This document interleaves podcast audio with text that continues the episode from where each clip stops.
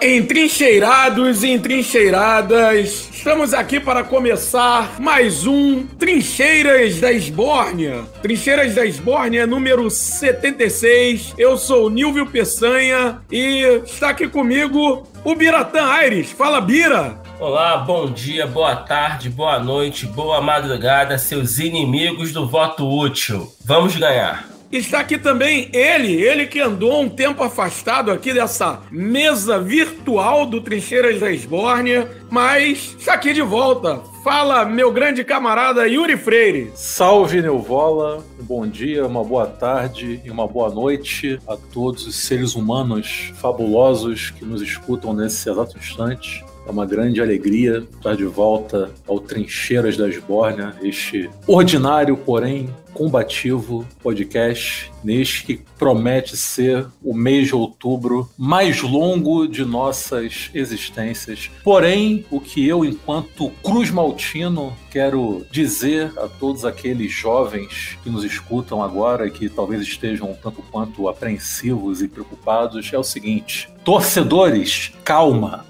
Então, o, o, Yuri não é o único que está voltando. Hoje temos um convidado que também está de volta ao Trincheiras da Esbórnia. Ele que gravou conosco o episódio sobre as eleições estadunidenses. Eleições essas que marcaram a derrota de Donald Trump então, quem sabe isso não seja um bom presságio, né? Bernardo, por favor, se apresente aí para a galera. Pessoal, boa noite, bom dia, boa tarde, enfim, o horário que você estiver ligando esse podcast. Estou feliz de ser convidado novamente. Né? Eu, mas eu, particularmente, não estou feliz, né? A gente está vivendo um contexto merda e não sou Cruz Maltino, mas não estou também contente, né?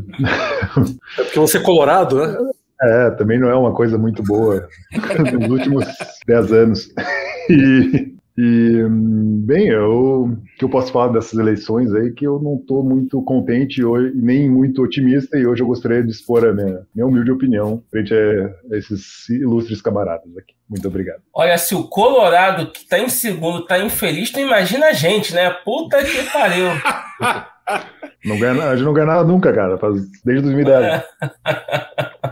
Então, vou, vou aproveitar minha, minha introdução aqui para, diferente do Yuri, que pediu calma, eu vou, vou jogar um balde de água fria e, e já dizer que, sim, a gente abriu uma, abriu uma dianteira, né? Que tudo indicava que a coisa ia, ia acabar cedo pra gente, né? Esse martírio, mas parece que a realidade bateu a porta é mesmo, Yuri. Vamos continuar mais um ano na Série B, porque o Vasco não vai subir. É isso, eu queria só aproveitar minha introdução para falar disso. Não tem mais esperança nenhuma. Mas. Triste realidade. Triste realidade. Mas, então, aproveitei minha introdução para falar disso. Agora sim, vamos entrar para a pauta que é a análise do primeiro turno das eleições presidenciais, eleições, eleições como um todo, né, mas principalmente as presidenciais. E aí eu queria abrir com uma pergunta para vocês, né? Desempenho do Bolsonaro agora aí no, no, no primeiro turno.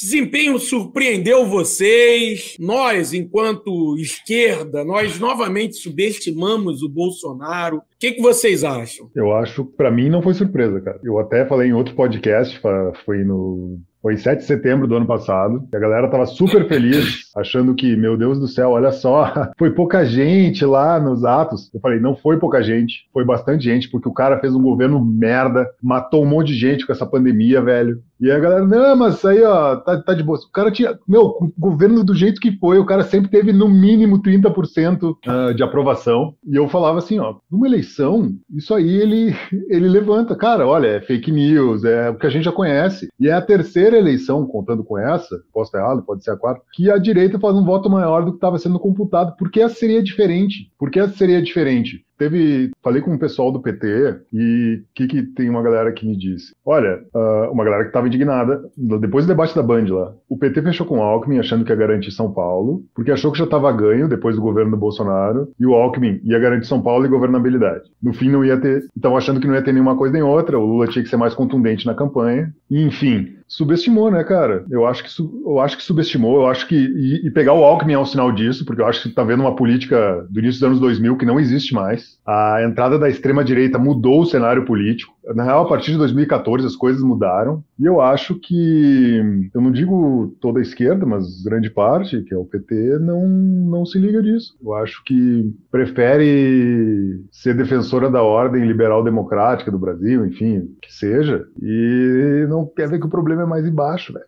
E não tô dizendo assim, cara, que. Um, cara, votei no Lula, né? Tipo, tô, tô fazendo uma crítica a essa, a essa política que eles estão fazendo. E, tudo, e agora eu tava falando no grupo da minha pós-graduação, enfim, e a galera, e eu falando, cara, tem que, tem que falar assim: olha, a gente vai fazer assim, assim, assado, não vamos colocar, sei lá, o Meirelles. Ah, não, não, isso é muito arriscado. Porra, cara.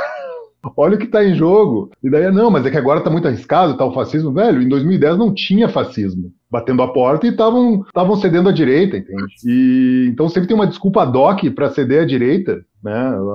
Algo que justifique sempre no momento ali ceder à direita. Então não me pegou de surpresa, e isso me deixa muito puto que a galera fica inventando desculpas para justificar essa não estratégia e essas táticas errantes do PT, assim, como se agora viesse uma grande virada esquerda que a gente está esperando desde o Dilma 2, tá ligado? Que não acontece. Olha, o que me surpreendeu foi a votação do Lula, não a do Bolsonaro, vou ser bem sincero com vocês. Porque eu sempre imaginei que, dire... que o candidato mais forte da direita ia passar dos 40% tá? É, o nível até me sacaneou, falou, pô, você é frio, falou que ia acabar em primeiro turno, porque eu realmente acreditei que Lula e Bolsonaro juntos ultrapassariam 90% dos votos e que acabariam no primeiro turno, tipo 50, 50,5 a 43,5, mais ou menos. Era o que eu estava achando. E no fim das contas, o Bolsonaro teve a votação típica da direita, mas o Lula faltou um pouquinho, mas faltou. Quer dizer, o Lula não cresceu em relação às pesquisas. Enquanto que o Bolsonaro aglutinou voto em relação à pesquisa, o Lula ficou no tamanho da pesquisa, tá? Então, essa foi a minha surpresa. O Lula não chegar aos 50% mais um, mas a votação do Bolsonaro realmente não me surpreendeu. É, e entrando nesse ponto aí que o Bernardo comentou sobre ceder à direita, eu penso que tem, a gente tem que olhar as urnas. Tentou-se o apoio do Alckmin pensando que os coxinhas é, fossem ficar menos lavajatistas e aceitar votar no PT. A verdade foi essa. Essa foi a aposta. E a aposta deu errada.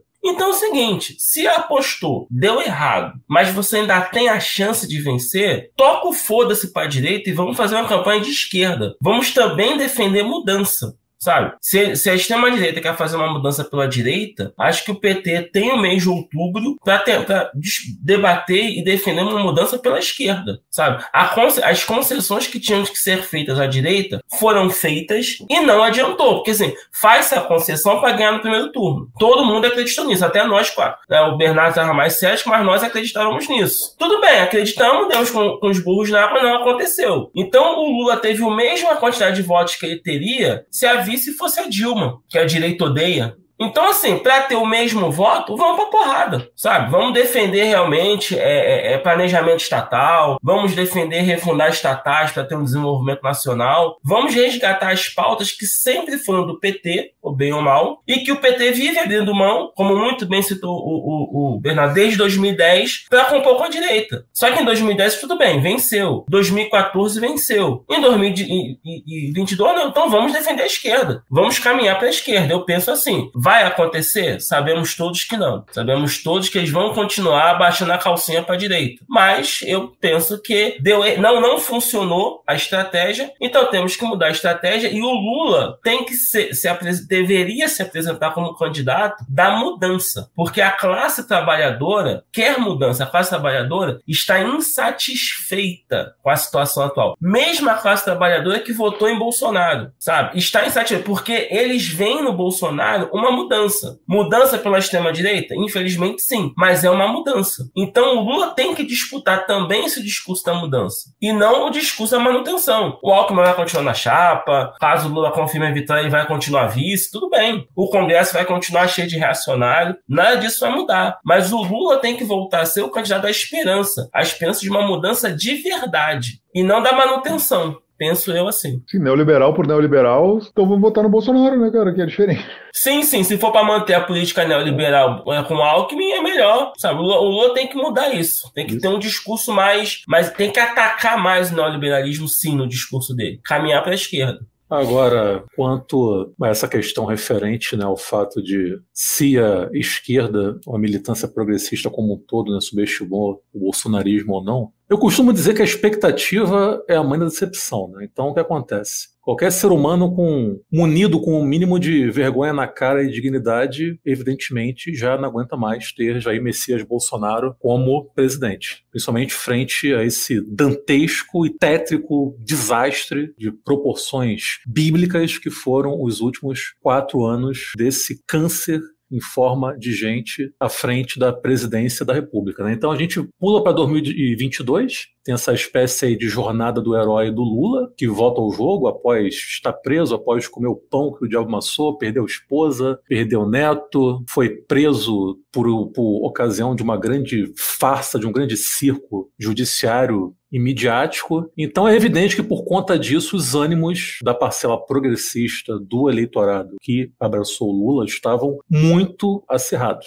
Estava todo mundo com a expectativa muito alta, todo mundo à flor da pele, desesperado para se livrar dessa porra desse Bolsonaro o mais rápido possível ainda no primeiro turno. No fim das contas, todos sabemos que não foi o que aconteceu. Teremos aí o segundo turno entre Lula e Bolsonaro. Agora, apesar disso, Sim, concordo com todas as críticas que foram feitas aqui. Aliás, eu nunca tive qualquer tipo de ilusão quanto aí a, a tão sonhada guinada à esquerda de, de, um possível novo governo Lula, um terceiro governo Lula. Vai ser reconciliação pra caralho, é, enriquecer banqueiro, etc, etc, abraçar reacionário, abraçar a coxinha, dar beijo em bochiche de tucano e por aí vai. E nada em troca, né? E militância que se foda. Agora, isto posto, eu acho que apesar dos pesares, mesmo tem, sem ter essa expectativa ou ilusão de uma guinada à esquerda, esquerda, eu acho que sim, o cenário ainda é favorável ao Lula. Lula teve mais de 48% dos votos. Lula teve mais de 6 milhões de votos do que o Bolsonaro. Então eu entendo que tenha sido um choque, que tenha sido impactante para alguns o Lula não vencer no primeiro turno, ainda mais em função das últimas pesquisas que davam indícios de que uma vitória lulista no primeiro turno era algo factível. Não aconteceu, então, né, quanto maior a altura, maior a queda, maior o tombo, a pessoa fica se sente fodida, né? Sente como se os seus sonhos tivessem sido estraçalhados. Agora, o fato também é que o Bolsonaro, o bolsonarismo é um fenômeno de massas, tal qual qualquer movimento fascista.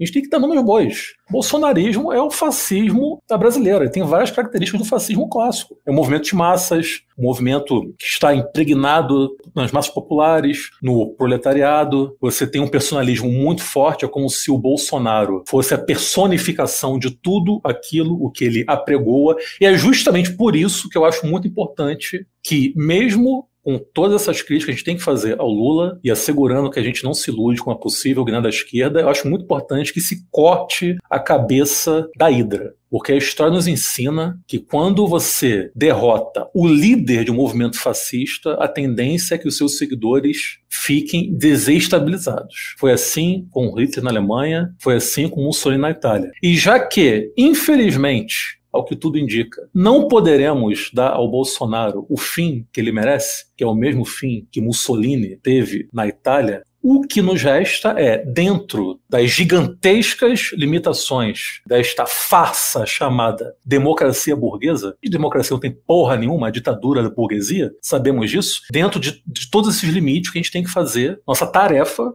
para esse próximo mês, que já se iniciou o mês de outubro, é derrotar Bolsonaro nas urnas. A, a, tarefa imediata é essa: derrotar Bolsonaro e fazer todo o trabalho de base para que o bolsonarismo seja esfacelado e para que cada vez mais pessoas sintam vergonha, uma extrema vergonha de algum dia terem apoiado Bolsonaro em suas vidas. Então é isso. É, eu, assim, eu concordo com tudo, tudo, que todos disseram. Né? É, parece que ficou claro que, que realmente a esquerda subestimou o bolsonarismo né? e, e ficou. Isso ficou muito claro porque houve um, um momento é, assim, todo mundo, né, até o, o mais otimista, é, ainda não cravava 100% que ia ter, né, que ia ser no primeiro turno. Mas ainda assim, teve um certo momento em que que já tinha ali uma, um clima de uma grande euforia e parecia assim que tinha um clima mesmo de que o bolsonarismo caminhava para assim já tinha um já tinha aquele clima de que o bolsonarismo já tinha batido no teto né? E aí a gente viu que, que não era bem assim, né? E aí o, o Bira chegou a, a, tocar no assunto da questão de que o, o que surpreendeu ele foi a votação do, do Lula e não do Bolsonaro, né? Agora, o que eu já vi é que é, muitas análises né, falando que a votação do Bolsonaro em São Paulo ela acabou impedindo, né? Talvez tenha sido a votação do Bolsonaro em São Paulo que foi preponderante para impedir a vitória do Lula no primeiro turno. E aí eu já entro nessa questão das pesquisas, que a gente que a gente está vendo aí, é muita gente falando em erro das pesquisas e tudo mais. E eu queria saber de vocês, vocês acham que houve erro nas pesquisas ou não houve erro? Vai, Bira, Bira já pediu para falar ali. Na verdade nem vou, vou deixar vocês falar que eu quero jogar uma polêmica aqui, aí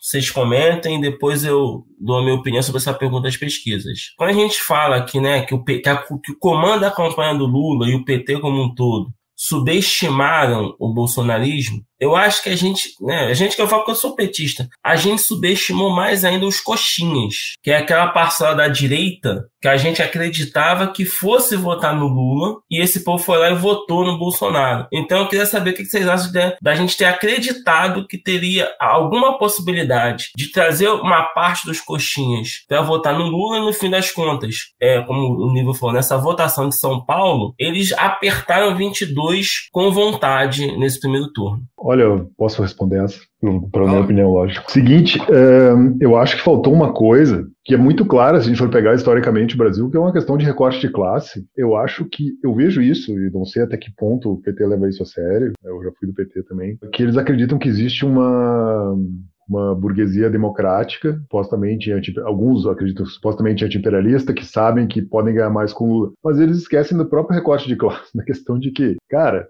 Vamos supor que fosse isso. Eles ainda preferem, prefeririam ganhar menos do que ganhar com Lula. Só que tem uma coisa que o Lula representa, que é a impossibilidade da plena exploração dos trabalhadores. Na cabeça desses caras, e a gente está falando, porque na região metropolitana aqui o Lula ganhou, eu estou em São Bernardo agora. No interior, Lula perdeu. Essa galera acha que o Lula pode chegar qualquer dia, organizar a CUT, organizar a MST e acabar tomar o país. Eles acham isso. E por mais que isso seja, a gente sabe que isso não é factível assim, é muito mais factível isso acontecer com ele do que com o Bolsonaro. Nesse sentido, o Bolsonaro dá uma segurança que eles não têm com o Lula. Por mais que o Lula prometa uh, investimentos, etc, etc, no frigir dos ovos, essa galera vai preferir o Bolsonaro. Porque vai entender que faz tudo parte de um grande processo que, no fim das contas, num processo histórico que, esti que extirpa a esquerda. E é uma própria, uma própria classe que surge atrelada ao, ao desenvolvimento do capital internacional. Então ela não tem uma, como a gente diz, não uma querência, não, ela não tem um, um apreço pelo, pelo que é brasileiro. Então, uma retórica de esperar democracia, de neoliberal, que no Brasil. Neoliberal já não é democrático. No Brasil, então, nem se fala, né? A gente tá falando de um, de um processo de desenvolvimento capenga num país periférico, que é baseado na exclusão. O neoliberal não vai ser democrático, mais que ele queira. Então, eu acho que é, é, um, é parte de um, mais um wishful thinking, assim, de achar que, esse, que essa galera votaria no, PT por convicções democráticas. Para eles, o PT é antidemocrático. Né? O PT não deixa eles serem livres uh, nas, nos seus, nas suas ambições de classe, de classe em si para si. Né? Eu tô com o Bernardaço aí, bicho. Eu também, na boa, nunca alimentei um tipo de ilusão em relação a esses coxinhas, não. Aqui eu falo do coxinha clássico, coxinha com algum aporte ideológico ali, o tucano, tucano convicto, né? O cara que votou em 2014 no AS, o cara que tem como ídolo Fernando Henrique Cardoso, né? O cara que acha o Fernando Henrique Cardoso o supra-sumo da intelectualidade brasileira, esse tipo de coisa. A direita limpinha, né? A famosa a direita que fede, mas parece limpinha, parece cheirosa, mas é tão fedorenta quanto a extrema-direita e que se fudeu, né? Que, por exemplo, o PSDB cada vez mais terra arrasada, fica cada, fica cada vez não, está completamente comprovado que o PSDB não conseguiu ocupar o vácuo que apareceu aí na, na, na, política brasileira e que foi completamente preenchido pela extrema-direita. Agora, bicho, no, fim das contas, os caras vão junto com o Bolsonaro. Só a gente vê o que aconteceu, né? O, o, o Tucano lá de São Paulo, candidato ao governo, já declarou apoio ao Bolsonaro. O Zema, em Minas Gerais, Sim. já declarou apoio ao Bolsonaro, até porque o novo é uma piada, é um lixo, uma cambada de burguês fascista do caralho. Não espero absolutamente nada deles. Então, assim, esses votos aí que migraram pro Lula, na verdade, é da galera que não tem muita convicção ideológica. O chamado aqui, entre aspas, povão, né? Quer dizer, que na verdade o padrão é esse, que a gente fica também nessa, a gente esquece que, por exemplo, nós temos aqui, na, digamos, dois grandes grupos, né? Tem, tem ali o setor progressista, à esquerda, e tem o setor da extrema-direita, o bolsonarista, doente, cego, e se o Bolsonaro pedir pro cara chupar o próprio pau, ele vai chupar o próprio pau feliz da vida, saca? Agora, no meio disso, há uma massa cinzenta que, cuja votação é uma salda psicodélica. No dia da eleição, vi, por exemplo, dia, um, um dia antes da eleição, postaram um print dos votos do nosso queridíssimo Neguinho da Beija-Flor. O Neguinho da Beija-Flor votou presidente no Bolsonaro, para governador no Cláudio Castro, bolsonarista, para deputado votou no Chiquinho da Mangueira, que é um quadro clássico aqui da direita fisiológica brasileira, e eu vi gente espantada, meu Deus, como assim? Meu irmão, o negócio é o seguinte, já disse um sábio alemão, barbudo, lá no século XIX, as ideias dominantes de uma época são as ideias da classe dominante. Então, bicho, não adianta, assim, enquanto existir capitalismo, enquanto existir burguesia, enquanto existir exploração do homem pelo homem, mais-valia, enquanto o trabalhador cego pelo véu da ideologia, não conseguir enxergar os grilhões que lhe prendem, esse tipo de coisa que parece uma aberração, mas que na verdade está dentro da normalidade que se espera no contexto de um país capitalista, de uma democracia burguesa, é, é isso. É esse tipo de coisa que soa esquisita, mas que na verdade opera dentro da normalidade, se você tiver frieza para fazer uma análise concreta da realidade concreta. Então, no fim das contas, esses votos que migram pro Lula é dessa galera. É uma galera que, no fim das contas, é de direita direita, mas é lulista, gosta do Lula, curte, admira a figura Sim. do Lula e que não se enxergava, não via nesse, essa, essa esperança de mudança no Haddad há quatro anos atrás. E quanto às pesquisas, eu acho que na verdade meu palpite é de que o Bolsonaro, talvez seja um palpite otimista, né? o Bolsonaro atingiu o teto. Né? Os, os votos que a princípio migrariam para o Bolsonaro no segundo turno, né? votos da parcela reacionária que votou no Ciro, na Tebet, boa parte dos votos lá do babaca do Novo e da outra mulher lá, que eu esqueci o nome, dona de motel, motel. Como é que é esse Não, é. Soraya. Soraya, é, dona de motel, vocês estão ligados, né? Inclusive, ela, é. que, ela que decora, é uma coisa meio rock and roll, né? Chega lá pra trepar, tem guitarra, contrabaixo, foto de Jimi Hendrix, né? Aquela motel coisa, estiloso, né? É, estiloso, é, é direita roqueira, né? É, o Bernardo curtiu. Enfim, eu, eu acho que. eu acho que nesse sentido o Bolsonaro atingiu o teto dele, né? E, enfim, não vejo como ele crescer muito no segundo turno. Meu palpite Cara, é essa história de teto eu vi em 2018. Claro, não era, não era nessa não, situação. Hein? Né? Não, mas era outra situação, né? É, é. mas eu, eu, cara, eu não eu acho assim, que essa galera que votou na Soraya e votou no Ciro não vai pro Lula, porque eu acho que eles já teriam votado. Esse é um palpite meu. E eu acho que também, no momento que o Bolsonaro se torna mais viável do que as pesquisas mostram, a galera vai começar a botar as garrinhas de fora. Né? Hoje até não sei se a gente compartilhou, compartilhou no grupo de, de uma empresa lá do Rio Grande do Sul, dizendo que no cenário de estabilidade política, caso o resultado uh, se mantenha, né, o Lula ganhando, eles vão demitir 30% da galera e tal. É sempre rola esse terrorismo. Sim, né? é, é, e, é. e, então a galera já botou as mangas de fora. Eu acho que, então, se o PT continuar a campanha do jeito que fez até agora, perde. Eu acho isso. E eu não tenho razões para achar que não vai. Então tu acha que dá Bolsonaro? Eu acho que dá Bolsonaro. Se continuar do jeito que tá, né, eu acho que dá Bolsonaro. Não, eu acho que o Lula tem chance, porque falta muito pouco. É, falta um, praticamente um 1,5%, 2 milhões de votos. É, é por isso, acho que ele tem chance porque faltam só 2 milhões de votos. No universo de 120 milhões, é só por isso, tá? Não que eu esteja a, a, achando que a campanha esteja boa, que a minha campanha está ruim. É, só respondendo a questão da pesquisa, a pesquisa acertou a votação do Lula, porque tava, tava botando lá é, 50 dois para cima, dois para baixo. Então ele teve 48, dois para baixo. Né? Quando eu fui olhar os números, né, até para comentar aqui, eu identifiquei dois fenômenos que realmente pesquisa não, não, não dá. É, primeiro foi que o Bolsonaro conquistou boa parte dos indecisos, é, dos ditos indecisos, né? Estava na casa de 3 a 4%. E aí é um fenômeno que eu esperava que fosse o contrário, né? Quer dizer, eu esperava que era a minha esperança, na verdade, né? Quando você bota a esperança na frente, você acaba não enxergando a realidade. É que os votos que o Ciro perdeu foram para o Bolsonaro. E aí dá a diferença da pesquisa para a votação real. Então, assim, o Lula pediu o voto nulo e a galera. Voto nulo, desculpa. Pediu o voto útil e a galera deu o voto útil para o Bolsonaro. Eu acho que é isso que a, que a, que a campanha do PT tem que analisar, tem que olhar o mapa das zonas eleitorais onde o Lula é, estava à frente das pesquisas e perdeu. É, a Baixada Fluminense, todo mundo achava que aqui no Rio de Janeiro, né? Que o Lula fosse ganhar na Baixada e ele tomou um sacode, um sapé caiaiá na Baixada Fluminense. Então a campanha tem que observar isso para tentar atacar nesse, nesse, nesses locais e Ô, ganhar esses 2 milhões de votos. Sim.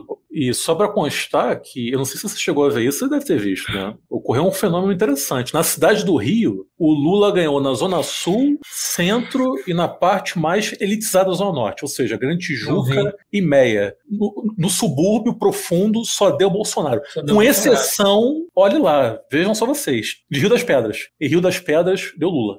Fenômeno realmente é. interessante. Eu observei isso e fiquei surpreso. Né? Assim, como eu trabalhei na eleição, é, eu recebia no zap os boletins de urna dos outros dos mesários, né? Eles iam me passando quem ganhou em cada sessão. Então eu estava sabendo a apuração, pelo menos ali da, da, da, minha zona eleitoral e de outras regiões do TRE, quer dizer, eu tinha contatos Baixada e Zona Oeste, né? E aí eu estava sabendo o resultado antes mesmo do, do pendrive chegar ao TRE para fazer a consolidação oficial dos votos. E eu, o pessoal ia me mandando, eu falei, caraca, Bolsonaro tá grande lavada, Baixada e Zona Oeste. E ali eu falei, caramba, como é que ele conseguiu virar isso? É. E e durante a eleição mesmo, muita gente não votava com a camisa amarela, enquanto que o povo que ia votar no Lula não ia de vermelho. Eu acho que esse medo da, da que a campanha do Lula passou também prejudicou. Sim. Sabe? Você tem que também, se você está disputando, você tem que disputar tudo. Corações sabe? É, isso, é igual o seguinte: o jogo é Vasco e Flamengo, aí o flamenguista vai com a camisa do Flamengo e o Vascaíno vai com a camisa cinza. Não, você tem que ir com a camisa do Vasco. Entendeu? Mesmo que no, no, ao final do jogo você perdeu, paciência. Mas você tem que mostrar, eu sou Vasco, aqui tá minha camisa, eu tenho orgulho, sabe? Então, assim, faltou também a campanha do incentivar o povo a botar o vermelho. Quem não tem a camisa do PT esteirinha, bota uma blusinha vermelha e vai, sabe? Então, quando você abre mão de lutar, é, você dá a chance pro adversário. Aí o cara, aquela pessoa que estivesse lá, voto Lula ou Bolsonaro, que tem isso, né? Tem muita gente que fica entre os dois. Sim. E aí, vou, um monte de gente com a camisa do Brasil e ninguém, né? E pouquíssimas pessoas com a camisa do PT. Ah, o Bolsonaro tá mais forte, eu vou nele. Sim. Então, sim. assim, o PT abriu mão de disputar com o Bolsonaro. E tendo Lula, que é, um, que é o único, a única liderança de esquerda hoje que consegue disputar com o Bolsonaro. É, isso é muito ruim para todos nós, né? Ter só o Lula. Independente de você gostar ou não gostar do Lula. É muito ruim que só exista ele. E aí você tem esse trunfo e não usa, sabe? O PT abriu muito flanco, né? Acreditou demais nas pesquisas e não quis disputar a rua para poder garantir o resultado das pesquisas. É engraçado isso que você falou, porque comigo ocorreu um, um fenômeno contrário, né? Eu tô num grupo do WhatsApp que tem muita gente que mora aqui pelo centro, na sul, em Tijuca, e muita gente lá foi mesária, né? Aqui nessa região. Aí começaram a chegar os boletins de urna. Aí teve uma hora que chegaram os boletins de urna do Leblon e deu Lula. Aí eu confesso que me iludi, eu pensei, bicho, porra, se no Leblon Lula ganhou, fudeu. É primeiro turno, aí foi inevitável que eu, que eu não, não, não sonhasse. Caralho, na porra do Leblon, bicho. Quem é do Rio sabe, Leblon é um bairro reacionário pra caralho, formado por uma burguesia muito nojenta. Né? É o bairro lá do Manuel Carlos, Bossa Nova, tá, aquela porra é o Leblon. E no Leblon, na escola do Leblon, o Lula ganhou com certa folga. Eu pensei, fudeu, meu irmão, ganhamos essa porra. É hoje. Não foi o que aconteceu. Agora, outra coisa também que eu ia comentar,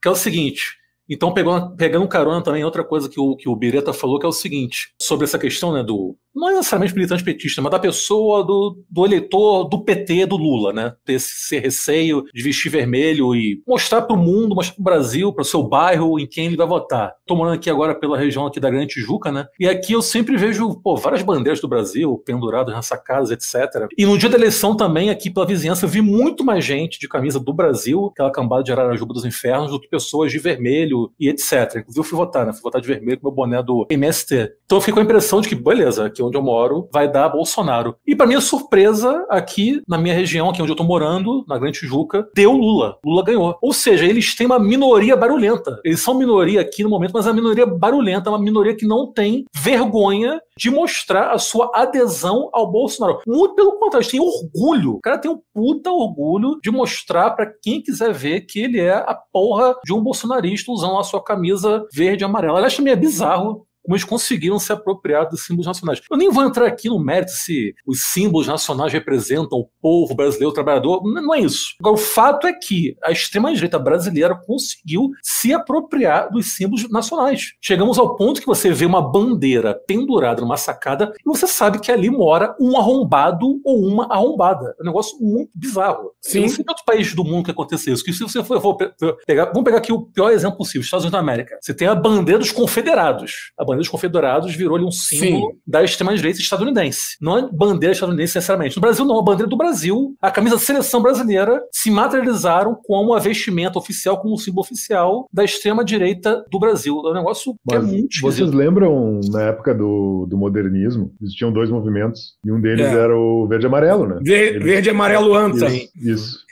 E o, nome, o nome é muito bom, verde e amarelo anta. Maravilhoso. Já diz tudo. É, é, já diz Posso tudo. fazer uma então... pergunta ao Bernardo? Pô, pode perguntar. Sim, Bernardo, você que sei que você estuda Estados Unidos também, é uma coisa que me ocorreu, né? Porque ontem no trem, né, do estádio, um monte de, de trem lotado, e obviamente foi falando de política. E aí eu comecei, eu fiquei prestando atenção. O papo era o seguinte: é, nem Lula nem Bolsonaro. É, votei no Bolsonaro só porque o PT é pior, mas o Bolsonaro é horrível, é um bosta, isso e aquilo. Então, uma postura muito crítica ao Bolsonaro, de pessoas que estavam se dizendo eleitores dele, é aquele papo todo, vai virar Venezuela se o PT entrar, aquela babaquice toda. Mas uma coisa que eu achei interessante, não, os Estados Unidos é um país de direita. Então a gente tem que caminhar para a direita. É, você que estuda os Estados Unidos e, e, e, o Brasil, por que, que você acha que essa ideia né, de que o capital, que os Estados Unidos é direita, então a gente tem que ir para a direita para ficar igual aos Estados Unidos? Por que, que isso está seduzindo tanta gente pobre? Gente que é camelô que tem orgulho de falar que é empreendedor. Né? Como é que você avalia esse fenômeno? E que a extrema-direita tá, está conseguindo se apropriar dele? Cara, primeiro eu vou pelo que o Yuri tinha dito antes, Bira, na questão da, da ideologia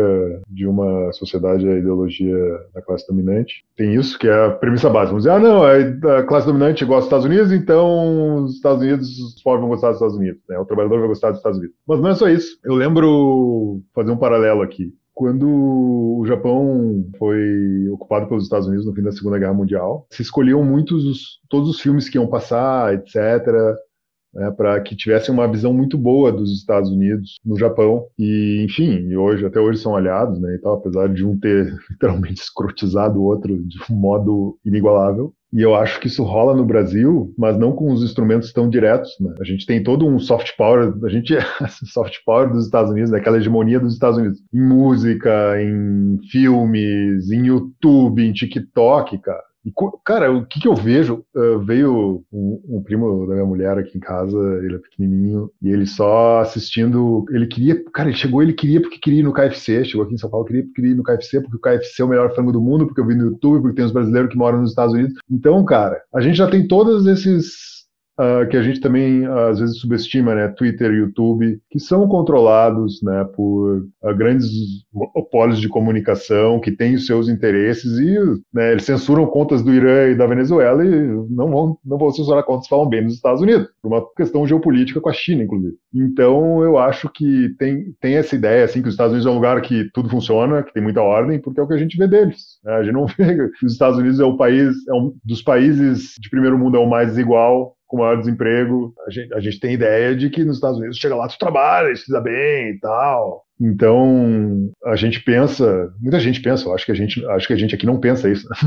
que o Twitter e o Facebook são oásis de democracia, que de fato começaram as revoluções no Oriente Médio, no Norte da África, né? Uh, revoluções entre muitas aspas, de né, diga-se de passagem. Então, acho que é bem normal isso. É, eu lembro que teve, tiveram alguns parentes meus, assim, elogiando muito a votação do Trump, que, que o Brasil precisava de um Trump, de uma reforma moral. Cara, e, e eu vejo esse paralelo, assim, nessas reformas, até vou puxar aqui mais um, mais um assunto. Uh, essas redes bolsonaristas, tem um amigo meu que estuda isso, estuda igreja evangélica e grupos de extrema direita, né? basicamente igreja evangélica é a polícia, e como que eles acreditam que toda autoridade emana de Deus, enfim, os policiais são escolhidos por Deus para acabar com os trabalhos de Satanás na Terra. E o Bolsonaro, como autoridade presidente, também é escolhido por Deus, lógico. E como o Trump também fez uma coisa similar, colocando muitos e muitos juízes locais e federais, enfim, né? tanto que revogaram uma série de, de de leis de cunho mais progressista agora nos Estados Unidos. E eu acho que essa base está bem feita aqui. Então, mesmo se o Lula ganhar a eleição, a gente ainda vai ter que enfrentar isso, né? A gente vai ter uma, uma base bolsonarista que vai demorar bastante tempo. Isso acho que para nós aqui não é novidade, né? Mas só falando que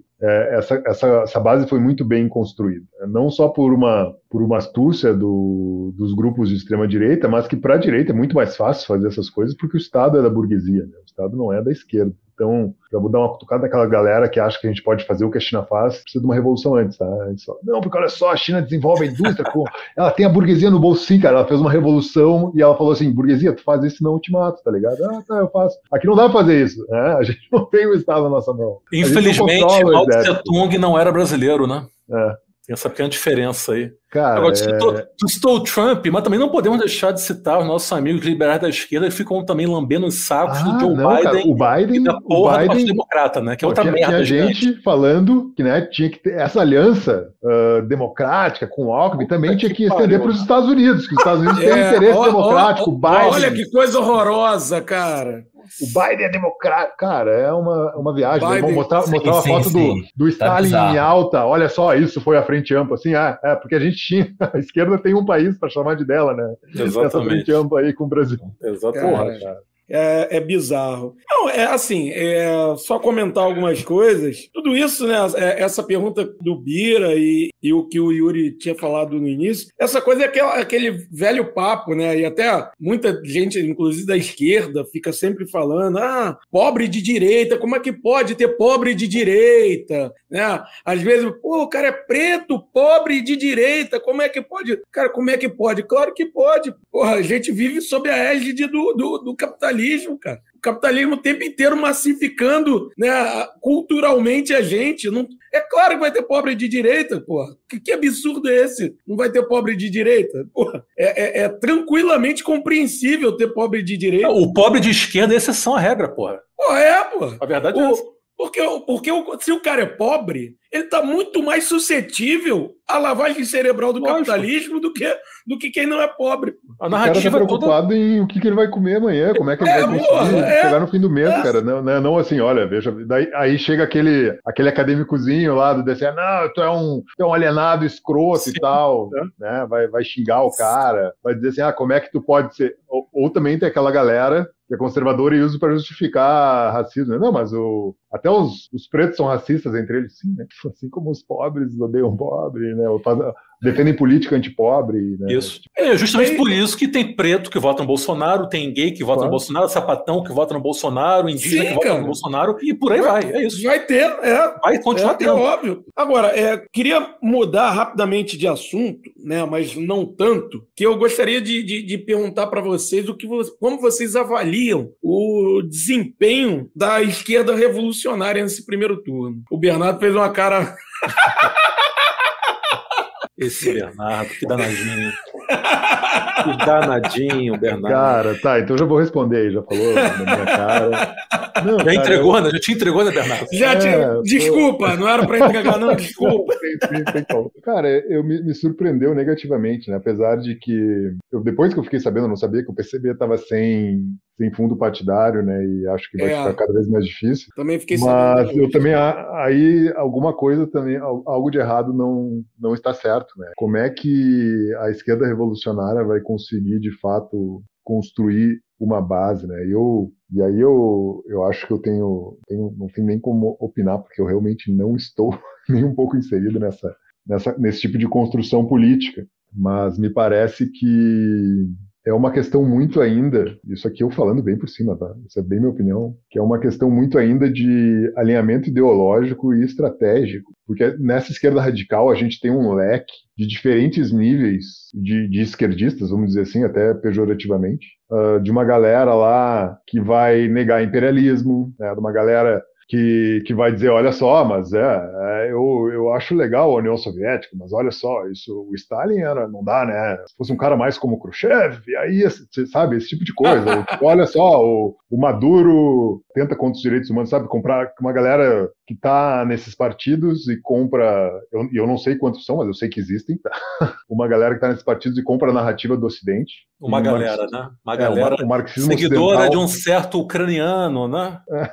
né? Leãozinho, né? Ah, isso aí. Dando meus bois, né? Os trotskistas, vamos dando meus é. bois. Né? Não, mas tem uns que nem isso são, cara. Tem uma galera que nem. Porque o trotskista, o, trotskista ainda se reivindica como marxista-leninista. Uma galera que nem. Não, não, não. Tem gente que é pior do que trotskista. É, é. Uh, mas isso, sim. Tem trotskismo e que compra a narrativa do Ocidente. Cara, ó, agora eu vou dar mais uma cutucada dos trotskistas, tá? Pode cutucar à vontade. Uh, Mandel, o líder de vocês tá, que foi o líder de vocês por muito tempo, disse que Yeltsin lembrava um novo Trotsky. E ele não estava errado.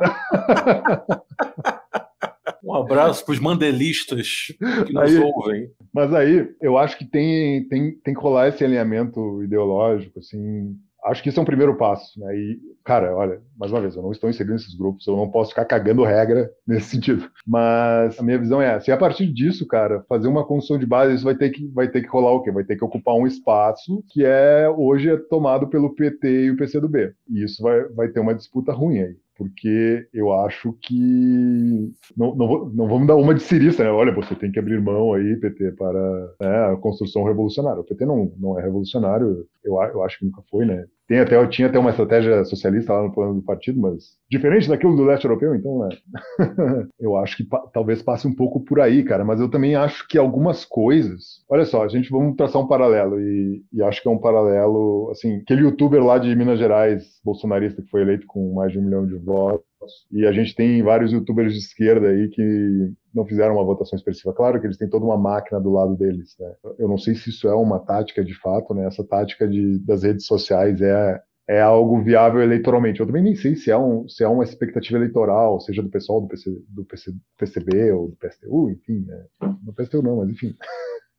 se, é, se é de fato uma questão só de conscientização, uma questão eleitoral. Então, talvez seja ainda um, uma falta de clareza estratégica, assim.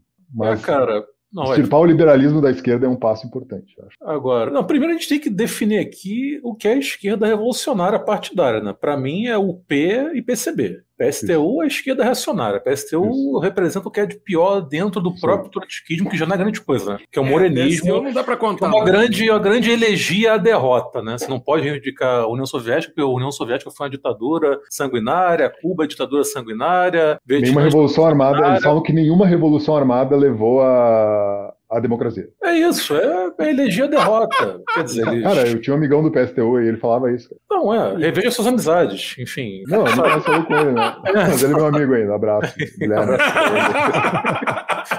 Hoje ele mora no Equador. Olha aí, um abraço para o Equador também, os equatorianos que nos escutam. E, pô, Independente Del Valle aí, né, que derrotou o São Paulo na final da Sul-Americana. Então os caras ficam eternamente nessa punhetagem de uma revolução que jamais virá, porque só existe o devenir. na cabeça deles, né? São os idealistas. Agora, sobre a esquerda que está posta, eu acho que Assim, eu, eu, confesso que eu fiquei positivamente surpreso com os resultados da UP, por ser um partido muito novo, o caçou da esquerda revolucionária, que ficou à frente do PCB na maior parte aí dos, das eleições ao redor do Brasil e no próprio Brasil, né, na eleição presidencial, o Leonardo Pericles, que eu tive o prazer, inclusive, de entrevistar aqui no Trincheiras, que é uma grande figura, um cara muito interessante, um cara que vale, vale, ser, vale ser visto e ouvido e acompanhado de perto. Pô, ficou à frente da Sofia Manzani, embora a Sofia tenha recebido o valoroso voto do camarada Casimiro Miguel, né? Casimiro foi de. Sim, sim. É algo que não pode ser deixado de lado. Porque, brincadeiras à parte, também isso mostra que, pouco a pouco, paulatinamente, a esquerda revolucionária está conseguindo, bem devagarinho, furar essa bolha. Se nos últimos, nas últimas semanas você tem visto participação aí de youtubers comunistas em, nesses podcasts da direita liberal, né? Como o Ian Neves, o Gael Fato. Enfim, ah, vamos lembrar que não teve nem pessoal, nem, nem nada tipo como o pessoal nos debates, né? Eles não sim, tiveram totalmente sim, nos debates da eleição. Né? Totalmente alijados, esquecidos, invisibilizados, Isso. ainda assim conseguiram ali dentro dos brutais limites que são impostos a esses partidos conseguir ali um mínimo de destaque. Agora, é difícil também, né, ficar aqui dando pitaco, assim, tenho valorosos camaradas aí, tanto na UP quanto no PCB. Agora, é lógico, né, que eu, enquanto a pessoa que reivindica o marxismo-leninismo, quero muito que um dia seja construído de fato um partido comunista de vanguarda no Brasil que possa conduzir o povo brasileiro à tão sonhada revolução proletária. A gente sabe que a gente está muito, muito longe disso, né? embora né? Cara, é, há décadas em que nada acontece, semanas em que décadas acontece, como dizia Lenin. Agora, também, por outro lado, não fica muito claro para mim, talvez também, provavelmente por eu não estar militando em um desses partidos, qual é exatamente a tática deles, né? Porque parece que uma coisa, né? Parece que eles têm, às vezes eu vejo uma certa culpa cristã, né, do, desses partidos partidos em, no sentido de estar inserido dentro desse processo eleitoral da democracia burguesa. Parece que tem uma certa vergonha, que acho até que já foi maior outros tempos, porque por, por que não disputar? Né, entrar de cabeça. É, eu acho que eu... a gente tem essa questão das redes sociais, o YouTube, né, por exemplo, o Jones Manuel, que é um cara que ascendeu muito nos últimos tempos, foi até agora candidato ao governo de Pernambuco. Pô, eu ia achar muito interessante um Jones Manuel na Assembleia Legislativa de Pernambuco daqui a alguns anos, o Sim. próprio Leonardo Péricles, na Assembleia Legislativa de Minas Gerais, a própria Sofia, e por aí vai, sabe? Mas eu acho que tem que ficar bem claro que tipo de estratégia deverá ser montada, porque não dá para ter vergonha de disputar a democracia burguesa. Não é como se uma coisa eliminasse a outra. Não é porque você está disputando a democracia burguesa que você está deixando de lado as suas aspirações revolucionárias. Isso é um eu, purismo. Eu acho que esse mal-estar vem também dessa, dessa, dessa mistura ideológica aí de, de outros grupos, né? Que vão demonizar tudo aquilo que remete a ah, isso é uma coisa burguesa, isso, cara. Sim. É, tem que sim. lutar, acho que tem que lutar com todas as armas. Eu até isso, falo com um camarada é, quase todo dia, até o do PCB, o Wesley, e ele falou uma coisa bem interessante, né, cara? Se, pô, se, se, se esse partido marxista-leninista não é do jeito que eu quero, a gente tem que botar essa culpa na gente por não estar construindo isso, né? É isso. Eu acho que. Mas isso também é essa questão também de que. E às vezes que eu falava, assim, pra uma galera mais petista, social, que simpatizava mais com Lula, social-democrata, falava, ah, eu sou comunista. Cara, mas uh, não tem perspectiva revolução no Brasil, sim, cara. E disse um chinês em 1890, né? Tipo, ali teve a Revolução Taiping, mas disse um chinês no início do século que também não tinha. Ou um russo em 1901 achava que ia ter revolução em 1917. Não, né, cara? Mas, claro, não estou dizendo que vai ser daqui a cinco anos, mas, cara, é um, é um, trabalho de base demorado. E, infelizmente, nesse quesito, os social, social-democratas são adversários, são adversários. Ah, com certeza. Não, a esquerda revolucionária está cercada de inimigos por todos os lados. Não. Sim. Quanto a isso, eu não tenho a menor dúvida. Porque na primeira oportunidade que um social-democrata tiver de levantar, apontar o dedo na sua cara e te chamar de stalinista, ele vai fazer isso sem pensar duas vezes. Vi de Alemanha, década de 30. Sim, não, lógico. A própria mostra da Rosa Luxemburgo é um refleto disso. É, e é depois reclamam, não, o, o Stalin ficou minando os social, social-democratas, né? Não, o Comintern não ajudou, sim, os caras mataram a Rosa Luxemburgo. É, minou foi pouco, né? É, cara, eu concordo muito com. Eu gosto muito da fala do Yuri quando ele fala da, da possibilidade de ver um Jones Manuel como né, no, no, no, legislativo de Pernambuco ou um Pericles, Leonardo Pericles na, no legislativo de Minas, né? Até porque eu acho que a gente, eu acho que a gente precisa fortalecer, né, muito o, a, é, acho que a esquerda revolucionária precisa se fortalecer muito no legislativo, né? Pô, ver um, um PCB retornando, um dia retornando ao Congresso Federal, porra, seria, eu acho que seria do caralho ver um, novamente o, o, o PCB colocando um deputado federal, é, elegendo um deputado federal. Imagina Jones Manuel em Brasília, seria do caralho, pô. Porra, seria do caralho. Então, assim, é. E é claro, assim, eu acho que é uma coisa que, que é um processo, né, cara? É, o, o Jones Manuel. Eu, eu, eu assisti a um vídeo dele, ele falando que, que foi uma opção de fortalecer a esquerda em Pernambuco, o PCB em Pernambuco. E eu acho que eu acho que de repente pode ser um caminho, né? De repente o PCB pode, pode se tornar um, uma espécie de o que, o que foi o PSOL aqui no Rio, né? É, de repente o PCB pode se tornar o, o, o que o PSOL se tornou aqui no Rio pode se tornar lá em Pernambuco, né? Lá em Recife Recife, porque pode pegar um, um, um certo vácuo que o PT está deixando, né? O PT o PT está deixando um vácuo lá, lá em Pernambuco, em Recife. Então, o, o PCB pode tentar se aproveitar disso. E o Jones surge como um nome forte. Então, quem sabe, de repente, ele, ele não vem aí depois como um deputado, né, candidato a, a, a prefeito de Recife, alguma coisa, e vem fortalecendo o nome dele e tal. Depois vem para deputado e entra. Enfim, não sei como é que vai ser o, o projeto deles, né, como é que vai ser o projeto do PCB, mas eu acho interessante e acho uma boa de ir fortalecendo nomes, porque foi assim que o PSOL fez aqui, né? O PSOL, né, por exemplo, o Tarcísio não era, não era ninguém, né? Ninguém, ninguém. É, é e, e, e, disputou o Governo. governador aqui, ninguém conhecia o Tarcísio. Ninguém. Era um professor que, que, que disputou para reitor e ainda perdeu, perdeu. a eleição. para reitor Pedro II. Pô, e hoje, pô, hoje eu, eu, depois o cara ganhou para vereador e agora o cara é deputado federal. Deputado federal. Então, assim, eu acho que é um caminho que o PCB pode fazer, tanto o PCB como a UP, né? UP.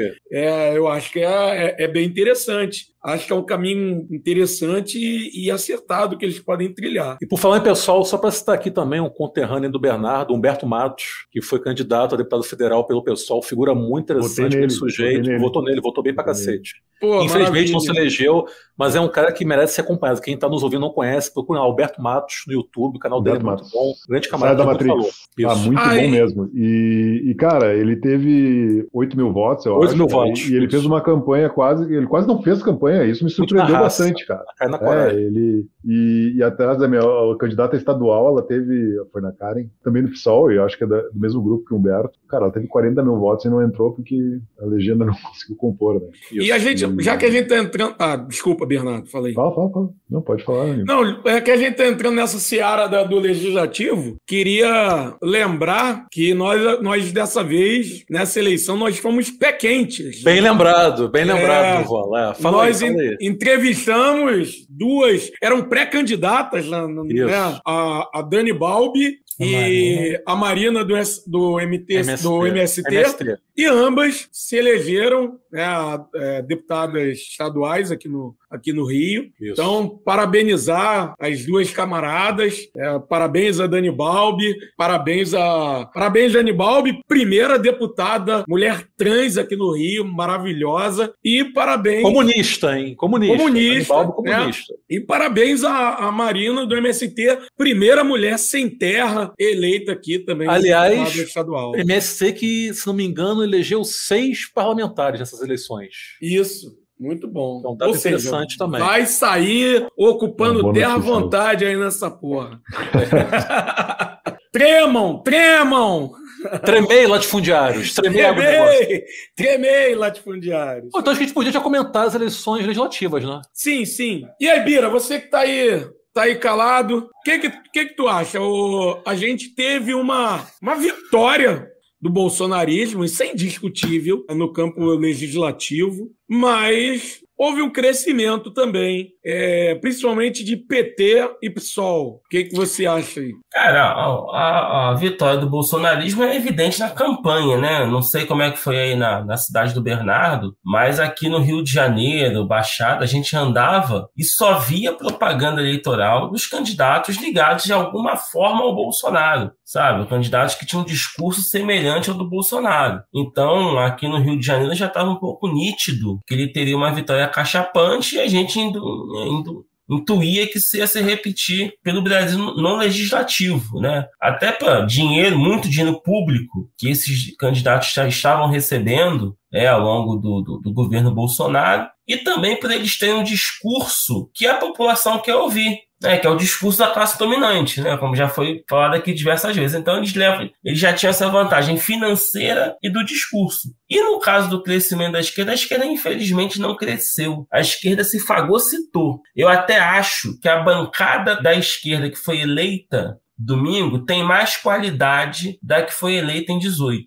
Também tá? acho. Porque o crescimento do PT e do PSOL, né, com todas as críticas que todos nós temos a esses dois partidos, eles são muito mais qualificados, eles têm quadros muito mais qualificados do que PDT e PSB. Então, do ponto de vista qualitativo, melhorou, na minha, na minha visão. Mas quantitativamente ficou, até reduziu porque o PT e o PSOL cresceram em cima do PDT e do PSB, e no fim das contas elegeu-se até menos deputados do que os do que antigamente, até pela mudança da regra, né? Que agora o voto na pessoa tem que ter um peso muito maior do que, do que a legenda. Então, nomes do PSB e do PDT, que em uma outra conjuntura conseguiriam se eleger, foram preteridos nos estados por nomes do MDB, União Brasil, o... do próprio PL. O problema é o PL com essa bancada muito, muito grande, né, cara? Esse que, é, que de fato o, PS, o PSDB some de vez e o PL vem com tudo. Vai fazer um núcleo duro forte, né? Vai ser muito difícil contrapor qualquer medida, porque. O Senado, claro, gente...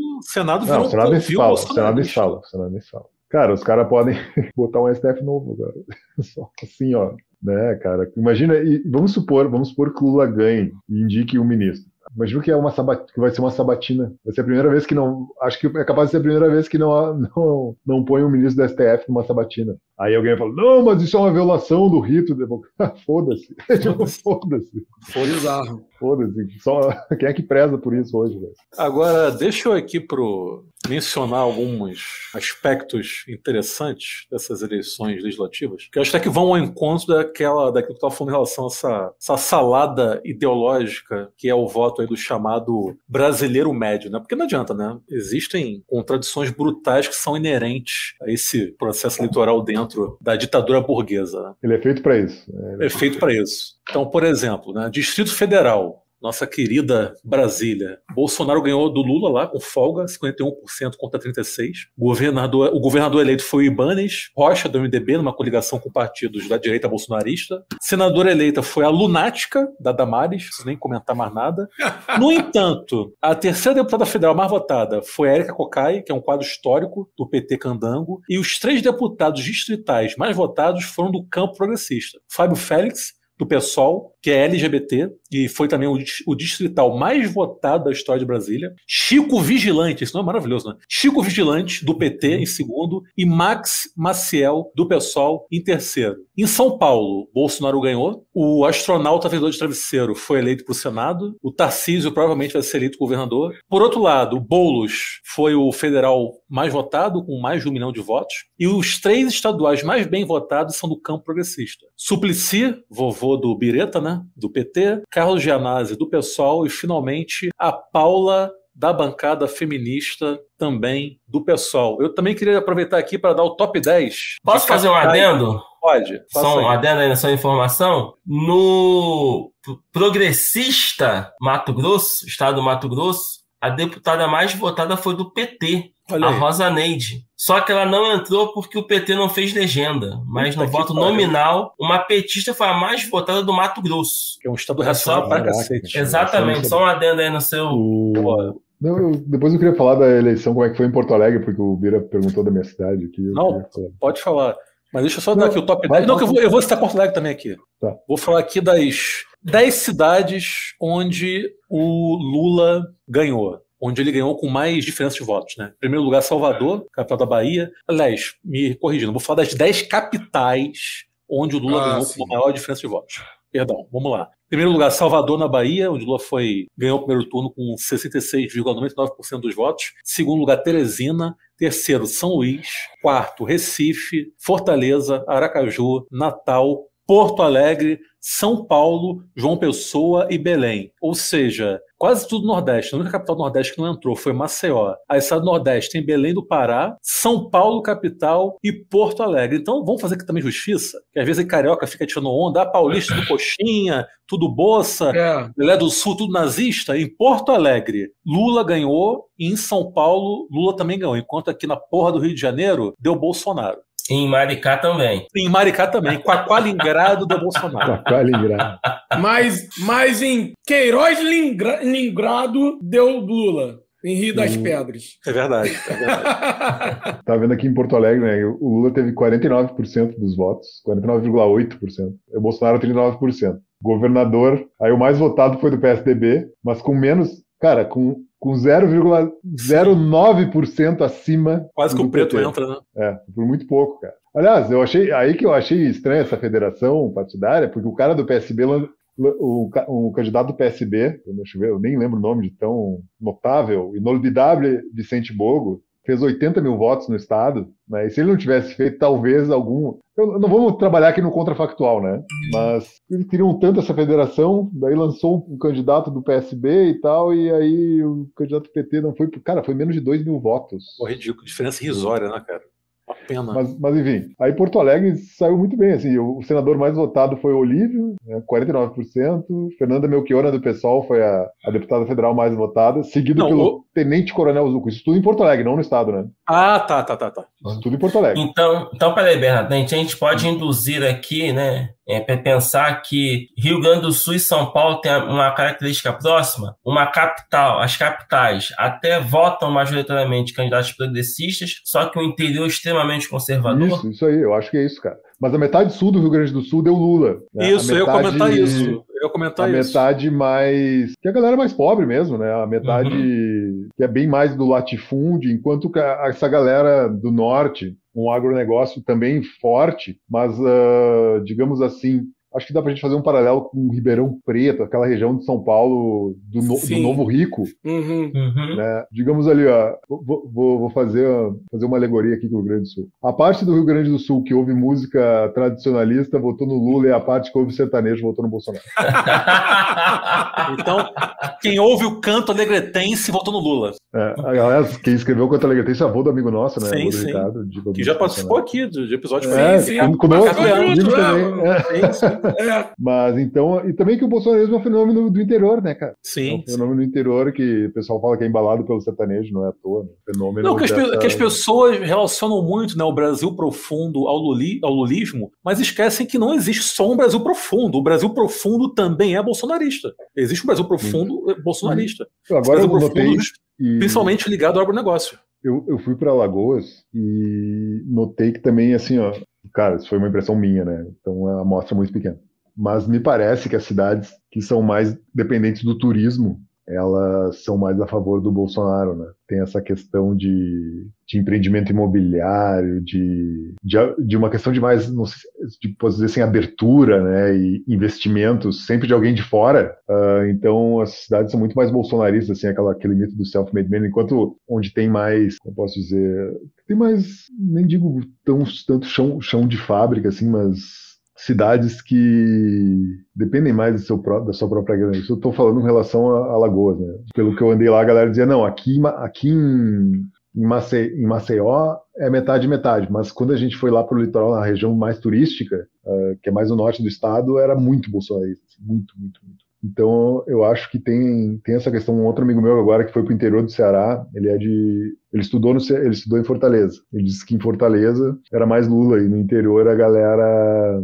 Nas, nas praias menores era mais Bolsonaro e no interior, bem no interiorzão, a galera era mais lulista. Eu acho que também tem essa relação. Se for na Serra Gaúcha também, que tem uma galera turismo forte, gramado, cara, acho que o Bolsonaro ganhou com quase 70%, né? gramado canela ali. Aquela... Então, é, para a gente começar a caminhar para para o final, vamos ao, ao último ponto de, da nossa pauta aqui, que é o seguinte: é, eu gostaria que vocês analisassem aqui qual seria o caminho para uma vitória no segundo turno. Assim, a gente falou, por exemplo, que o, né, que o Lula teve, teve perdas, pelo menos em relação às pesquisas, tanto no Rio como em São Paulo, né, se referindo ao Estado. Né? E aí, por exemplo, principalmente focando no Sudeste, né, por exemplo, qual seria o caminho para o Lula, por exemplo, conseguir votos aqui no Sudeste, é, angariar votos do Sudeste e evitar possíveis perdas, né? Enfim, caminho para uma vitória no segundo turno, na opinião de vocês. Cara, então, eu, eu tava falando até com o Uber hoje, foi muita coincidência, porque eu cheguei de Porto Alegre hoje e, e, peguei um Uber que era lulista, muito lulista. Até tinha me dito que tinha expulsado um passageiro bolsonarista do Uber dele. Boa, esse é, esse é bom. E, cara, parece que quando eu cheguei ali, não sei se o Bolsonaro estava chegando aqui ou indo embora. Tinha um avião da Força Aérea Brasileira. E ele disse: Eu passei pelo avião e gritei ladrão e tal. Beleza. Mas o que ele disse, cara, eu acho, ele falou, e eu concordo com ele, o Lula tem que falar sobre o programa, e eu tinha falado isso com uma outra galera até. O cara, eles falaram assim, ah, mas o programa tá lá e tal. Ah, eu falei, porra, meu, na boa. Então vai mandar as pessoas entrar no site quando perguntarem do programa, o Lula tem que falar o que ele vai fazer, cara. E, tipo, toda vez que eu falo isso, tipo, pô, olha, tem que dizer assim, olha, que a gente não vai, que a gente não vai ser neoliberal, etc. Ah, mas isso é muito arriscado. Cara, eu não estou pedindo para ser revolucionário, eu estou pedindo assim, ó, não faça o programa econômico do, B, do PSDB. É isso? Isso é pedir demais, cara? Eu acho que não. Eu acho que não é pedir demais. Eu acho que é o que as pessoas esperam do PT. Então, acho que foi o Bira que falou isso no início do podcast. O PT tem que fazer o que se espera dele, cara. Isso é o. Cara, se ele, isso é o mínimo e ele não, não faz isso. E a gente. E esse é o. Cara, se o PT não fizer isso, acabou. Então, acho que é isso que tem que fazer. Olha, a gente é o PT, a nossa bandeira histórica é isso, a gente, a gente foi eleito, fez isso, isso e isso, né, deu, mudou o Brasil e mudou o Brasil. Então, explicar o que mudou, por que mudou e como mudou e como pode continuar mudando. Por quê? Porque se vão querer botar Meirelles, aí eu vou falar mais uma coisa. Né? Se vão querer botar Meirelles, né? não existe neoliberalismo sem pauperização. Não existe capitalismo sem pauperização. E neoliberalismo significa uma, uma pauperização ainda maior. Isso só pode ser conciliado a um crescimento nacional e, e ganhos para o trabalhador numa, em condições muito específicas, e que foi o caso da segunda década dos anos 2000. Claro que houve uma flexibilização disso no segundo, no segundo Lula e tal, e no Dilma 1, mas uh, nessa condição que nós estamos hoje, né, o fascismo crescendo na Europa, os estados se fechando, tanto economicamente quanto politicamente, é muito difícil que haja uma concertação como foi aquela época. Então, como o Fidel Castro fala, né? Como é, como é que ele enfrenta o imperialismo? Ele dizia que, ó, eu fui, ia pescar e no mar eu vi uma barracuda, eu não fugia dela. Eu ia para cima dela e ela fugia de medo. Então, acho que o PT tem que ser mais contundente, e eu não digo aqui, o PT não tem que ser chavista e fazer milícias milícias bolivarianas, bem que eu gostaria, mas. Mas se quiser, pode. É, se quiser, pode, por favor. Apoiado. É. Uh, mas é isso, não, só não fazer o programa do PSDB, cara. É isso que eu peço. O PT seja PT. Resumo é da ópera. É, é, é, tipo, é muito difícil. É, daí, aí eu falo, falo, não, não podemos arriscar nesse momento. Cara, como se não tivesse nada, nada a perder, né? Não, não tem que arriscar. Então, mas, eu acho que é, tem... essa é a minha opinião. Não, concordo com o Bernardo, tem que arriscar sim. Porque, assim, por mais que aqui né, tenha uma, uma maioria fã da, da esquerda revolucionária, é, nessa conjuntura, um discurso social-democrata agrada bastante a, ao trabalhador brasileiro, sabe? Você falar que o, o vai fazer que, que, o governo vai garantir serviços públicos de qualidade, esse é um discurso que agrada, tá? Para esse momento, para essa conjuntura. E o PT é um partido social-democrata. Como já foi dito aqui, o PT não é um partido revolucionário, muito menos um partido comunista. Então, é o PT fazer sim um discurso social-democrata, dizendo que vai investir para gerar emprego, gerar renda, gerar aumento dos salários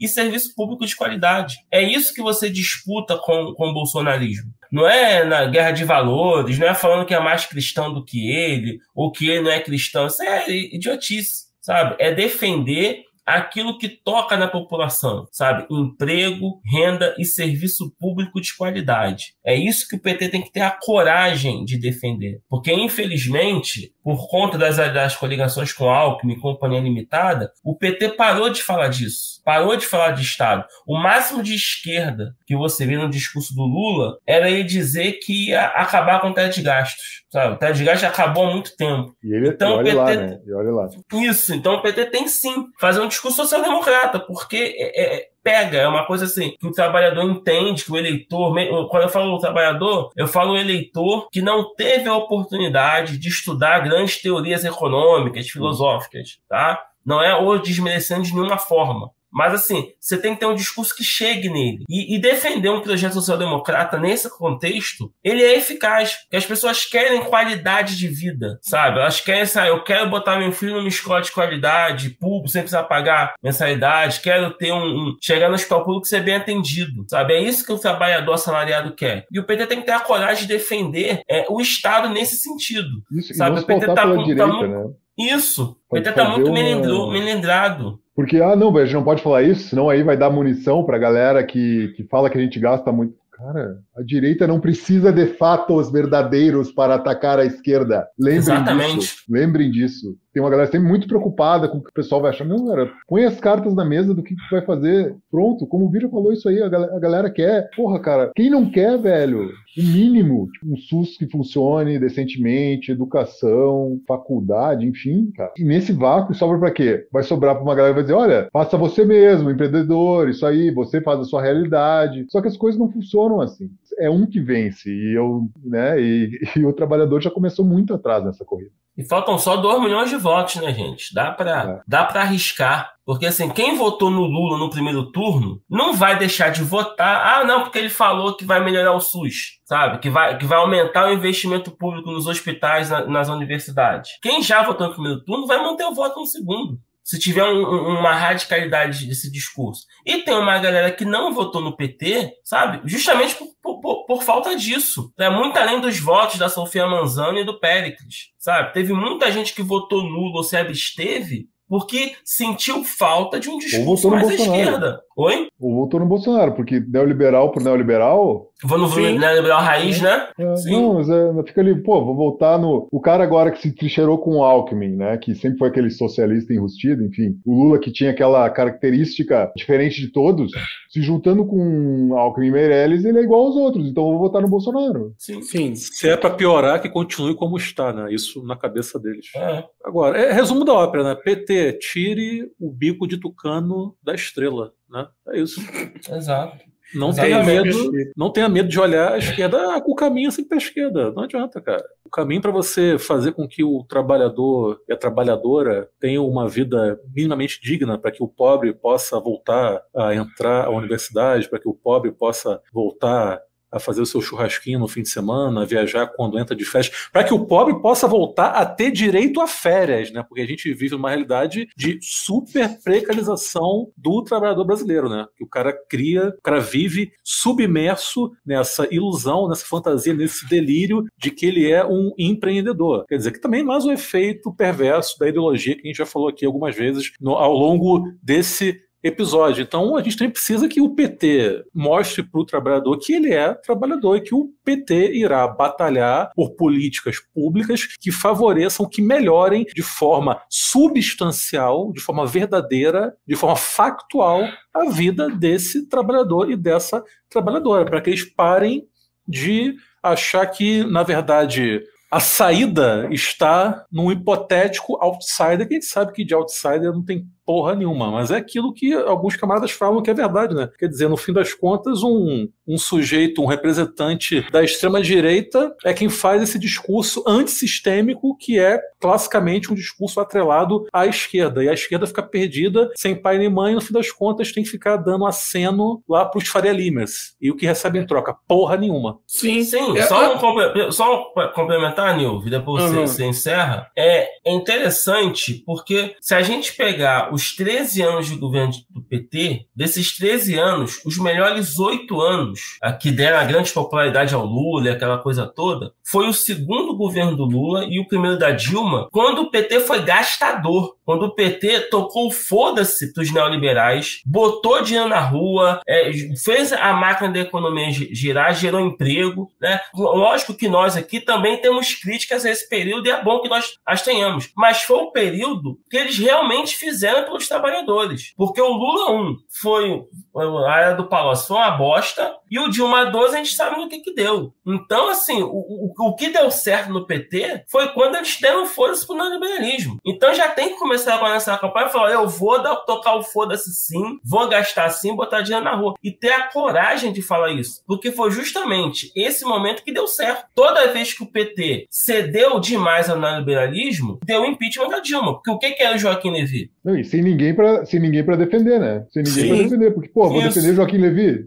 Exatamente, exatamente. Agora, por exemplo, o Yuri falou da questão de, do trabalhador precarizado e tal. Por exemplo, eu vejo pouco o Lula e a campanha do, do Lula falar sobre. Tá certo que eu vejo pouco a televisão, né? Pouco horário político e tal, mas de qualquer forma, não, não, vejo isso no Instagram, não vejo no WhatsApp, não vejo chegar nada disso que, pô, na verdade, assim como eu vejo pouco, também hoje em dia o horário político não, não tem mais é, o alcance que tinha antigamente, né? Então, assim, eu vejo pouco difundida uma ideia, por exemplo, que eu acho muito foda, que é que o, o Lula já tinha falado em alguns discursos dele sobre regulamentar a função, né, a profissão do, do entregador, dar mais dignidade à questão do entregador, do, do, do delivery, né, dessa galera de, da, de moto, do, do, do, cara de bicicleta, do, do, do iFood, né. Então, assim, porra, cara, isso aí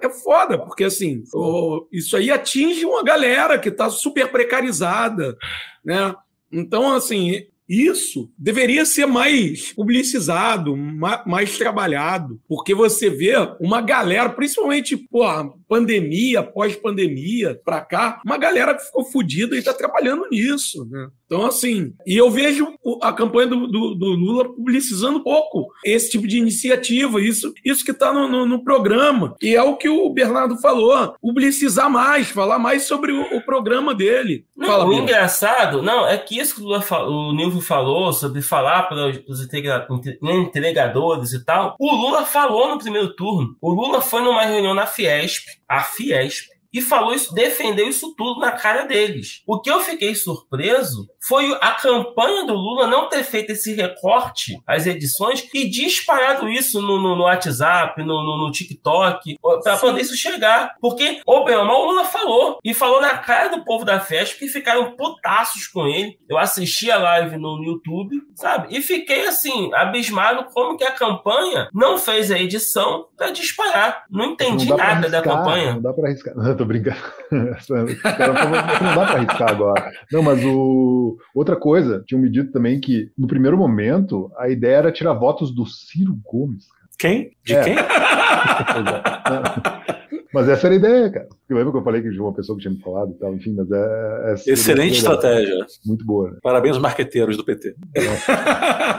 Confia. Aí, é. Eu, eu acho assim, uma coisa que, você, que eu acho que foi o Bernardo que tinha falado, né? Que quem tinha, quem tinha que sair do Ciro pro Lula já saiu. Não foi o que eu falei. Acho, foi, foi tu que se falou? Uhum. É, eu acho que é o seguinte, assim. Não, não, do Ciro para quem? Do, do Ciro pro Lula. Ah, não, eu falei do Ciro pro Bolsonaro. Então, eu, eu, eu concordo com você. Eu acho que assim, num primeiro momento, quando começou a campanha do voto útil, que você viu paulatinamente sair um, depois mais um do, do Ciro eu acho que aquilo foi uma galera que foi saindo do Ciro para ir para o Lula. Agora, parte desse dessa galera que saiu agora, desse aumento no, na votação do Bolsonaro, é, eu acho que isso se deve a muito bolsonarista arrependido que estava dizendo que ia votar no Ciro e chegou na hora e fez o voto útil no Bolsonaro. Ou era bolsonarista arrependido que na hora foi votar no, no, no, no Bolsonaro, fazendo voto útil, ou era muita gente que teve o chamado voto envergonhado, que dizia que ia votar no Ciro e depois, na verdade, estava querendo votar no Bolsonaro. Mas, de qualquer forma, era gente que já não estava muito certa de votar no Ciro. Então, quem tinha que sair já saiu. Quem ficou com o Ciro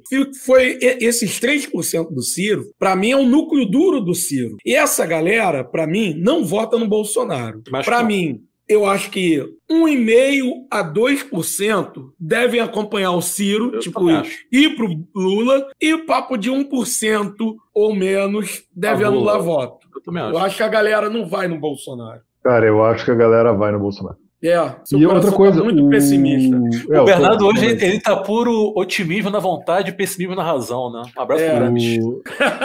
É, Bernardo, deixa eu dar só uma notícia aqui pro fala, Yuri, fala. rapidinho, que recebi agora. Yuri, eu vou dizer aqui o voto do seu ídolo. É, não vou me alongar sobre o tema. Diante das alternativas postas, votarei em Lula. E pela mesma razão, em São Paulo, meu voto será em Tarcísio de Freitas. Seu ídolo José Serra. Meu ídolo, caralho. Lula e Tarcísio, cara. Caralho, sabia então, que ia gostar. José Serra fazendo jus ao seu passado aí, né? De líder da Uni. De desenvolvimentista. É um filho aí, da puta. Aí depois fala de. Aí depois fala de neguinho da Beija-Flor, pô. Exatamente. É? Exatamente. Ele é um cara muito ponderado, nem lá, nem cá. Cara, mas o que, que o que, que rolou no, na votação também? O, o, eleitor do Ciro era o que menos votaria no Ciro com certeza, né? Era menos de 50% dos que iam votar. Mais, mais de 50% não votavam no Ciro com certeza. E acho que essa galera foi pro Bolsonaro também. Mas eu ainda acho, cara, que principalmente da Tebet, vamos lá, o Ciro é muito pouco, né? Mas a Tebet, eu acho que a galera que vota na Tebet não vota no Lula. É, a galera. Nenhum por cento deles? Nenhum por cento dos votos da Tebet? Não, a, a uma galera vota. Uma galera vota. Eu acho que o papo de 1% da Tebet acaba votando no Lula. Né? Aquela galera que pode acompanhar. Mas é isso. Pô, 4%, até teve 5, né? Ou teve 4? Ah, teve 4. Eu acho que desses 4, um vai pro Lula. Eu acho é. que é, disso acho aí um quarto vai dela vai pro Lula. E metade do Ciro vai pro Lula. Eu acho que o Ciro é. vai ficar no meio a meio. Acho que, eu acho que, cara, se tudo caminhar conforme a gente está planejando aqui, vai dar. Vai dar, vai dar. E o Vasco vai subir também. Não vamos arriscar nesse momento. Melhor, melhor não ser tão otimista, né? Não, é, rapaz, se, o, Aliás, se o Lula ganhar, eu não preciso. Olha, Ano que vem tem outra Série B. Ah, o Vasco tem que subir, cara. Eu gosto do Vasco. O Grêmio não tinha que subir, mas enfim. Ano que vem tem outra Série B. O negócio é que eleição é só daqui a quatro anos. Aí é foda, né, cara? pô, mais quatro anos com Bozo. Puta Porra, né, cara? Puta Eu, que eu pariu. aguento mais um ano na Série B. Eu já, já, já Sim, tô moleza, acostumado. já. Estamos acostumados Porra. já. Nossa casa. Ah, pera, gente. Agora- Quem, quem saiu de casa numa segunda-feira à noite, em dia de chuva, acreditando que o Botafogo fosse ganhar do Palmeiras, acredita em qualquer porra nesse mundo, cara. Vai dar Lula, com certeza. É isso. Só uma informação adicional: 29 de outubro é final da Libertadores, né? Flamengo Atlético Paranaense, dia 30, segundo turno. Olha, estão deixando a gente sonhar que pode Olha ter um. É, o- é o time É do Bozo e o time do Moro. Tudo É. junto. É isso. Ó, É olha, isso. então vamos, vamos mandar um, um- novamente um abraço pro, É o quê? Lula e povo do Filipão, pro povo do Equador, pro povo, principalmente pro povo do de Não Guayaquil. deixa voltar, não. Segura por lá. Ó, se puder, segura pelo, pelo menos o Landim, né? Presidente fascista, filha da puta. e o Filipão também não pode votar, não. Verdade, verdade. O Filipão quer que ganhe o jogo, mas fique lá? Isso. É, Justifica lá em Guayaquil isso. o voto. Estratégia correta.